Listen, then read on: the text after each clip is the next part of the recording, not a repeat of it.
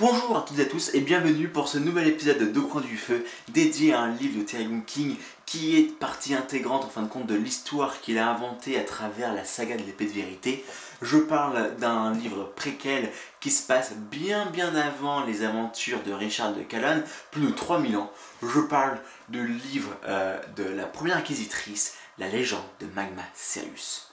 Alors ce livre, il m'embête un petit peu d'en parler avec vous pour la simple et bonne raison que, en fin de compte, je m'en sers comme moyen, comme trépied que je mets euh, sous ma caméra pour qu'elle puisse être à, mon, à ma hauteur. Tout simplement, et ce qui fait bah, que j'ai dû le remplacer avec deux autres livres. Donc j'ai sorti de la guerre en dessous et également la loi des neufs qui est en, dessous là en ce moment. Donc voilà, c'est une petite blagounette que je voulais faire, un petit clin d'œil. Euh, c'est vrai en plus, hein, euh, après il y a les livres de, Jules Verne, il y a les fables de La Fontaine et puis les, contes d'Anderson. Voilà, c'était la petite blagounette avant d'entamer bien la critique. Euh, et il, a, raconte déjà quelle est l'histoire de ce livre-là, et puis ensuite la critique du livre, tout simplement. Et eh bien, en fin de compte, l'histoire, c'est, bah, comme je le dis, hein, c'est l'histoire de la première inquisitrice de Magma Sirius. Il faut savoir, donc à la période de, la Grande Guerre antique, euh, donc il y a plus de 3000 ans euh, quand, par rapport à, la référence de la saga de l'épée de vérité, eh bien, euh, il y avait le combat faisait rage, et les sorciers bah, voulaient de, de nouveaux mondes, voulaient arrêter le combat en érigeant les tours de la perdition. Sauf que l'ancien monde a créé les armes euh, humaines, les marcheurs dans les rêves, et en plus de ça, l'empereur Sulushan a créé une autre menace, les morts vivants, comme je les appelle, ou ces personnes qui sont à la fois morts, à la fois vivants, qui est un mix entre le royaume, entre un vivant et les morts, qui utilise la magie noire, et ce qui est la menace du dernier arc de la saga de l'épée de vérité. Et euh, en fin de compte, là, on apprend plein de choses comment euh, l'épée de vérité a été construite, comment les inquisitrices et pour quelles raisons les inquisitrices existent-elles? Qui est Magma Sirius, la première inquisitrice? Que s'est-il passé avec le Temple des Vents, avec ce fameux procès qui, a, été, euh, a été donné en fin de compte euh, et qu'on a eu des informations dessus à travers le livre de Koro dans l'épisode numéro 4, enfin en tout cas dans le tome numéro 4, le Temple des Vents, et en fin de compte pourquoi est-ce que ça a été bâclé, euh, l'interview, en tout cas le, jugement de ce, sorcier euh, qui a... Euh, qui a trahi, mais qui n'est pas vraiment trahi, puisque c'était un espion à la salle de, l'ancien monde qui a fait en sorte eh bien, que Jan Jiang allait pouvoir vivre 3000 ans plus tard. Et eh bien, en fin de compte, on a toutes les explications dans ce livre-là. ce livre-là, en fin de compte, la première inquisitrice, je l'ai, moi, je l'ai plutôt bien aimé, lourd, une prose un peu différente par rapport aux autres, très intéressant. On apprend plein de choses sur euh, l'histoire des sorciers, hein, sur l'alpata, etc. On rencontre même ce fameux Koro. Vous savez, cet être qui a euh, été, qui a pas eu de chance en fin de compte, qui a dû rester avec la 6. Euh, donc c'est cette, forme, cette arme magique en forme de, silver en fin de compte qui permet de faire voyager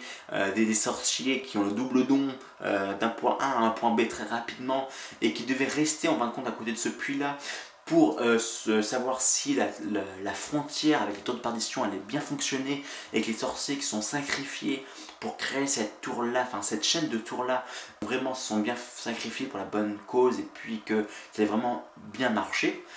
Et euh, ce qui fait que bah, je suis bien content en fin de compte personnellement d'avoir eu toutes ces informations là et ça a permis de mettre en fin de compte un euh, point final à toutes les interrogations qu'on a pu se poser sur euh, l'historique, sur l'histoire de la saga de l'épée de vérité. Parce qu'en fin de compte, ce livre-là, si on doit lire à un moment bien particulier de la, de la saga, quand on lit la saga, euh, ça serait plus à la fin du tome numéro 13, quand Richard euh, se rend compte que il y a, euh, Magma Sirius lui a laissé un message avec une bague, dans le langage de la création, dans cette caverne, dans ce village du bout du monde, on peut, le, on peut le traduire comme ça, où il peut voir à travers un petit trou le mur qui sépare en fin de compte les méchants, le méchant Shulushan avec ses êtres morts-vivants et puis le monde des vivants pour savoir si le mur est bien fermé ou si on doit, le mur est ouvert qu'il faut aller se précipiter en fin de compte euh, à la forteresse du sorcier pour, pour réclamer de l'aide, pour demander de l'aide. Et eh bien en fin de compte, euh, on a plein de ces informations-là à ce moment-là euh, et ce livre-là nous permet d'avoir plus ample d'informations et nous permet bah, de nous structurer un petit peu dans l'histoire et dans tout ce qui s'est passé. Je dois dire que le, ce qui est intéressant, c'est que oui, d'une part, on a toutes les informations qu'on souhaite et j'ai pas forcément relevé d'erreur de logique dans la saga de l'épée de vérité, tout du moins pas dans ce livre-là de, la première, de la première inquisitrice. Donc ça c'est vraiment un bon point en fin de compte de Terry King. Je vous le rappelle dans l'avant-dernier épisode au coin du feu où je vous ai parlé donc euh, de, la, de la dernière partie de l'arc, de la dernier arc de la saga de l'épée de vérité avec contre Solution, mais également dans les épisodes juste avant sur le dernier l'avant-dernier arc, donc le deuxième arc contre l'ordre impérial, et eh bien euh, je disais qu'en fin de compte que il y avait certains critiques euh, qui disaient que eh bien tout simplement la saga de l'épée de vérité n'était pas forcément une bonne saga parce que l'auteur voulait absolument tout relier de ce qu'il avait pu dire dans les précédents tomes, ce qui fait eh bien qu'on avait un peu l'impression qu'il y avait quelque chose d'artificiel, qu'il y avait euh, quelque chose de surfait euh, dans son histoire. Et alors c'est une critique que j'entends tout à fait, qui est tout à fait euh, véridique, hein. personnellement on peut ressentir ça, je le comprends tout à fait, mais euh, par contre, ce qu'on ne peut pas reprocher à cet auteur-là, c'est les problèmes de non-sens, les problèmes d'illogique dans la saga, puisqu'en fin de compte, eh bien, tout a l'air quand même d'être bien raccroché. Ce qui fait que sa faiblesse en disant qu'il voulait tout relier, tous les épisodes qu'il a pu euh, écrire, tous les tomes qu'il a pu écrire, euh, tout ce qu'il a pu euh, évoquer en fin de compte dans son imaginaire, et eh bien tout est relié. Et eh bien en fin de compte, c'est effectivement il y a une faiblesse en disant bah il s'est peut-être arrêté un peu trop tard, qu'il a voulu trop en faire, etc. Mais ça a une force, puisque sa force c'est qu'on a affaire à un univers, à un petit univers bien homogène, bien compact, qui est intéressant à parcourir. Et c'est vraiment quelque chose qui, euh, qui m'a plu et euh, je souhaiterais quand même euh, arrêter ces épisodes sur Dragon King sur une bonne note parce que je le rappelle quand même, ça a quand même percé une bonne partie de mon adolescence et une bonne partie de ma jeune vie d'adulte. donc de ce fait, bah, c'est quand même quelque chose qui m'a tenu à cœur pendant plus de 10 ans. Et je souhaiterais quand même finir d'avoir un dernier mot quand même plutôt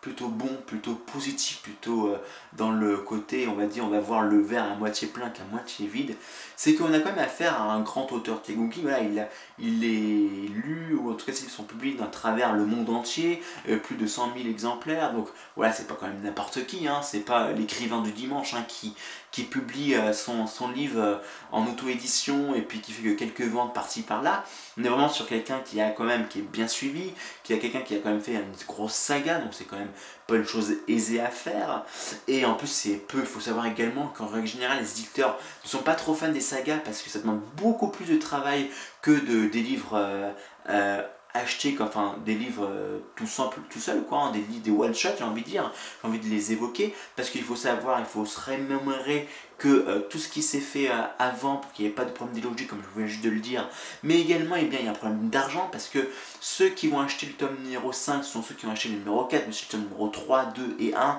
et ce qui fait qu'il y y a des personnes qui vont qui vont au cours de, route eh bien, ne pas racheter euh, les tomes parce que bah, soit l'histoire ne leur plaît plus, soit ils, ils l'oublient tout simplement de, les acheter ou pour d'autres raisons, pour des raisons X ou Y. Et ce qui fait eh bien que euh, on peut pas euh, enlever cette partie-là, enfin on a Terry King qui est quand même un grand auteur qui m'a même fait vibrer comme celui avec le tome numéro 11 avec les fantômes de la le, souvenir d'une inquisitrice ou l'ombre d'une inquisitrice, qui était un, livre qui m'a tenu en haleine durant le combat, justement durant ce tournoi euh, du jeu de, la vie. Mais également eh avec La Loi des Neufs, qui était un très très bon livre également. Ce qui fait que voilà, la première inquisitrice, c'était un tome, un livre important dans la mythologie, dans l'histoire de la saga de l'épée de vérité, euh, qui nous permet de répondre à certaines questions et de découvrir sous un autre jour le sorcier mérite et euh, la, première inquisitrice Magma Sirius. Et on se rappelle de trois éléments importants sur les contrats du milieu avec les longs cheveux que euh, notre rang a un impact, enfin pour les femmes du moins, un impact sur la longueur de leur chevelure et qui a un moment fort en fin de compte avec Magma Sirius quand eh bien, elle perd un certain prestige parce qu'elle est quand même la femme du premier sorcier euh, qui était beaucoup respecté en fin de compte, qui a été dans le temple des vents pour réparer les problèmes qui ont été mis euh, par les espions euh, de l'ancien monde, les sorciers de l'ancien monde. Elle qui quand son mari est mort et décédé, eh bien, elle a été rétrogradée dans un, comme femme de bas niveau en fin de compte. Puis le fait qu'elle l'ait à nouveau eu avec ses contacts avec Mérite et qui, parce que pour garder, pour sauvegarder euh, le nouveau monde contre la menace de l'ancien monde avec euh, ces morts vivants, avec ces, ces personnes euh, qui sont à la fois mortes, à la fois vivantes, eh bien elle a décidé de reprendre,